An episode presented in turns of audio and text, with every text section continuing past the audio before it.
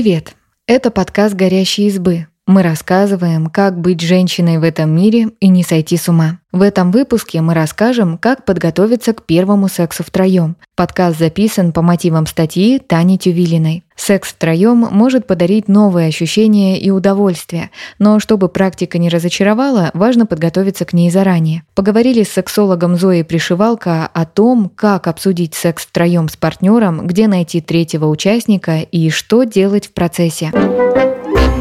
Почему может возникнуть желание заняться сексом втроем?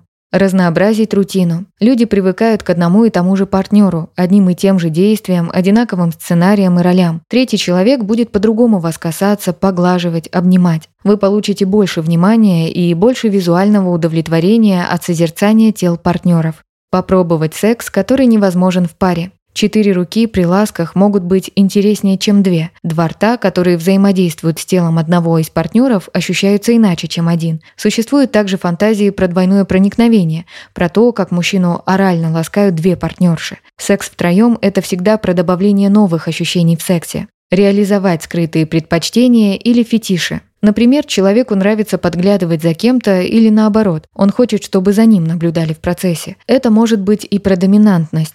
Человек может чувствовать свою силу за счет того, что приносит удовольствие сразу двоим партнерам. Либо перед сексом люди могут договориться, что один из них управляет процессом, говорит, как делать, распределяет роли, контролирует, что происходит. Как сказать партнеру, что я хочу заняться сексом втроем? Вдруг он подумает, что я его не люблю. Если вам неловко говорить напрямую, можно попробовать поиграть в секс-игру. Например, секс-лото, где собраны разные практики, а каждый из партнеров высказывает, что бы он хотел попробовать, а что нет. Можно предложить сыграть в эту игру и посмотреть, где вы сходитесь в предпочтениях. В процессе игры вы сможете рассказать, почему вам захотелось попробовать, чем заинтересовала практика, где вы впервые с ней познакомились и что именно хотели бы воплотить. Если у партнера тоже есть желание попробовать секс втроем, это можно смело обсуждать. Если же партнер против, можно задать следующие вопросы. А почему ты не рассматриваешь эту практику как возможную? Почему она вообще не попала в твой диапазон? Что тебя пугает в этой практике и какие есть опасения? Мы никогда не можем предугадать, как человек отреагирует на обозначение наших потребностей. Партнер имеет право вам отказать. В этом случае важно не давить и не манипулировать. Постарайтесь уважать его мнение и принять, что в ближайшее время тему секса втроем в вашей паре поднимать не стоит.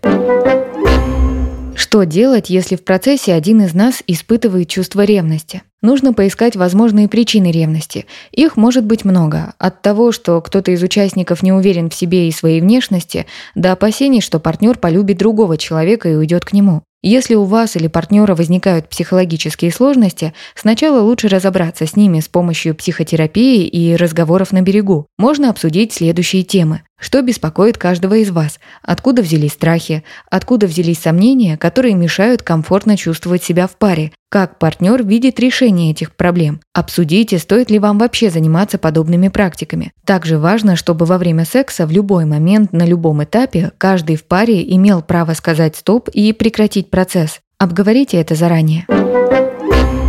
Есть ли ситуации, когда не стоит заниматься сексом втроем? Когда хотя бы одному из партнеров не хочется или слишком страшно? Не стоит пробовать секс втроем, если у вас или партнера много страхов и сомнений по поводу практики. У каждого должно оставаться право на отказ. Если же интерес есть, но его перекрывают страхи, можно сходить к психологу, сексологу или психотерапевту и разобраться с корнями переживаний. После этого можно приступать к обсуждению тройной коммуникации. В начале отношений не стоит заниматься сексом втроем парам, которые вступили в отношения совсем недавно. Коммуникация в таком союзе может быть налажена не до конца. Чтобы позвать третьего, партнеры должны в первую очередь уметь договариваться друг с другом. Если секс будет неудачным, а диалог внутри пары не налажен, это может спровоцировать кризисную ситуацию период, когда внутри пары не налажен диалог. Нужно уметь разговаривать, в том числе про секс, и уметь слышать партнера. Важно, чтобы в паре обсуждали желания каждого. Чтобы понять, налажена ли ваша коммуникация, посмотрите, как вы проживаете конфликтные ситуации. Если вы часто ругаетесь, кричите друг на друга, не можете спокойно поговорить и высказать свое мнение, то прежде чем заниматься сексом втроем, желательно проработать эти проблемы. Если два человека не могут договориться между собой, третий только усложнит ситуацию. Еще могут помочь опросники про секс и отношения. Например, в книжке Джона Готмана «Семь принципов идеального брака» много вопросов на тему того, насколько хорошо партнеры знают друг друга. С помощью опросников можно узнать друг друга лучше и избежать ситуации, когда одного человека в сексе и отношениях все устраивает, а второго нет. В кризисные периоды не стоит пробовать секс втроем парам, которые находятся в нормативных и ненормативных кризисных ситуациях. Нормативные кризисы связаны с развитием парных и семейных отношений. Это, например, рождение ребенка. Ненормативные кризисы – это внезапные происшествия в семье, измена, болезнь одного из партнеров, смерть родственника, переезд или потеря дома. Иногда люди думают, что кризис в отношениях можно решить, если разнообразить сексуальную жизнь. Но лучше сначала разобраться с проблемами внутри отношений, иначе это может усугубить кризис. Секс втроем будет лишь способом избежать проблему, а не решить ее. Итак, мы решились. Как выбрать третьего участника? Все зависит от ваших планов. Есть разовый секс втроем. Попробовать, посмотреть, что это такое, решить, нравится вам такая практика или нет. В общем, чтобы насладиться моментом и больше не общаться с человеком, который пришел третьим в вашу пару. В таком случае лучше выбирать в качестве третьего партнера кого-то, кто вам не знаком. Не стоит звать друзей. Секс сместит границы в ваших отношениях. Не факт, что после практики вы сможете общаться как раньше. Если же секс втроем – это продолжение вашего общения, с конкретным человеком и вы хотите заниматься таким сексом регулярно, в этом случае можно присмотреться и к знакомым, к людям, которые вам с партнером нравятся и которые вам интересны. Обсуждая практику, не нужно давить или манипулировать. Вместо фразы «я хочу уговорить тебя на секс втроем» лучше сказать «мне бы хотелось предложить» или «мне бы хотелось поинтересоваться, как ты относишься к таким практикам». Если человек отказывается или ему что-то не нравится в процессе обсуждения, лучше прекратить разговор. Где еще искать людей для секса втроем? Есть закрытые сообщества и чаты по интересам в соцсетях. Как правило, туда можно попасть только по ссылкам-приглашениям. Также можно сходить на кинки-вечеринки. Там люди могут поделиться чувственным опытом, узнать что-то новое для себя и даже заняться сексом. Можно воспользоваться дейтинговыми приложениями и сайтами. В описании желательно заранее заявить о том, что вы ищете человека для секса втроем. Также лучше сразу проговорить формат отношений, который вам нужен – разовый или с продолжением общения. В этом случае сексолог советует не только обсудить все вопросы онлайн, но и обязательно встретиться до секса в реальной жизни. Вы увидите, как человек выглядит на самом деле, как он двигается, реагирует на вас. Так вам будет проще договориться о том, как пройдет ваше взаимодействие. Меня позвали участвовать в сексе третий. Что предусмотреть? Ориентируйтесь на свои потребности и эмоции. Если в копилке ваших желаний был секс втроем и вы хотели бы им заняться, тогда задайте себе следующие вопросы. Как бы вы хотели это сделать? Совпадают ли ваши желания с желаниями пары? Нравятся ли вам вообще эти люди? Хотели бы вы с ними дальнейшего взаимодействия или для вас это разовая акция? Если вас приглашают в пару третий, уточните, какие правила будут действовать в процессе. Например, не против ли пара поцелуев в губы. Если против, важно будет соблюдать эти правила в процессе и не нарушать границы. Также помните о правилах безопасности. Встречайтесь на нейтральной территории и не забудьте о контрацепции и предварительных анализах на инфекции, передающиеся половым путем, для всех участников. Что нужно обсудить втроем перед сексом? Варианты взаимодействия и практики. Заранее обсудите правила, которые будут действовать во время секса. Например, что вы будете делать, если кому-то не понравится секс?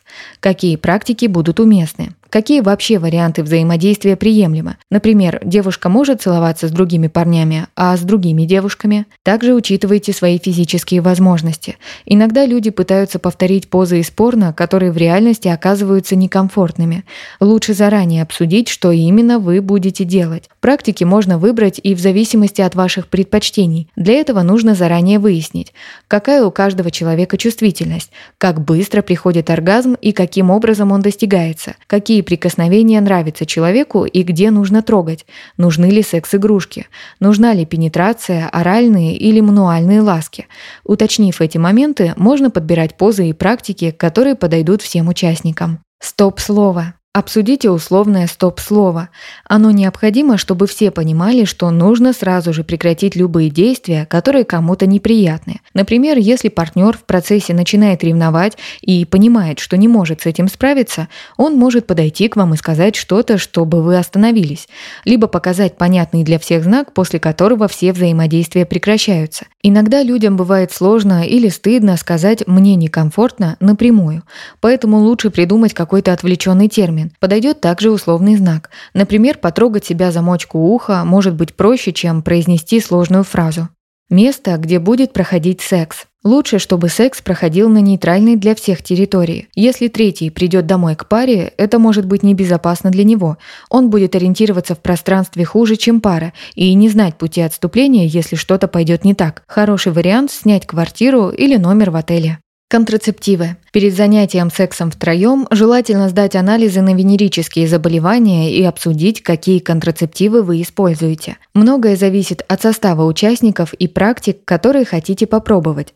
Например, если это секс одной женщины и двух мужчин, тогда у каждого мужчины должны быть презервативы при пенисовагинальном проникновении. Если вы планируете пробовать разные виды проникновений, тогда для каждого отверстия нужен новый презерватив. Во время секса с двумя женщинами мужчине мужчине нужно каждый раз менять презерватив, когда он взаимодействует с новой женщиной. Можно воспользоваться женскими презервативами. При оральном взаимодействии тоже лучше использовать презервативы и латексные салфетки. Если вы планируете ласкать друг друга руками, желательно обработать их, например, мироместином и только потом переходить от одного партнера к другому. Другой способ – использовать одну руку для ласки одного партнера, вторую для другого. Главное не перепутать. Взаимодействие после секса. Обсудите заранее, как вы трое будете взаимодействовать после секса. Поговорите, планируете ли вы все вместе встречаться дальше или это какая-то разовая акция. Будете ли обсуждать после, что вам понравилось, а что нет, и как будет проходить время после секса. С каких практик лучше начать секс втроем? Позы и практики зависят от состава участников и их желаний. Есть универсальный для всех треугольник, когда партнеры встают на колени и располагаются в форме треугольника. Так каждый получает доступ к гениталиям другого и может ласкать их руками или орально. Можно попробовать позу, где два партнера ласкают друг друга, а третий наблюдает со стороны и мастурбирует. Во время секса с разнополым составом участников можно попробовать позу обратной наездницы. Мужчина лежит на спине, девушка садится к нему спиной так, чтобы они могли заниматься вагинальным или анальным сексом, третий партнер стимулирует гениталии двух других участников ртом или руками. Некоторые позы требуют особой подготовки. Например, секс с двойным проникновением, где подразумевается анальная и вагинальная пенетрация. Для начала женщине нужно попробовать анальные девайсы во время вагинального секса с партнером, чтобы понять, комфортно ли ей такое взаимодействие.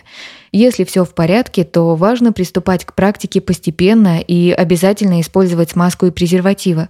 Лучше, если процессом будет управлять женщина. Выбирать удобную позу, контролировать глубину проникновения и интенсивность движений партнеров. Если процесс причиняет боль, его нужно сразу остановить.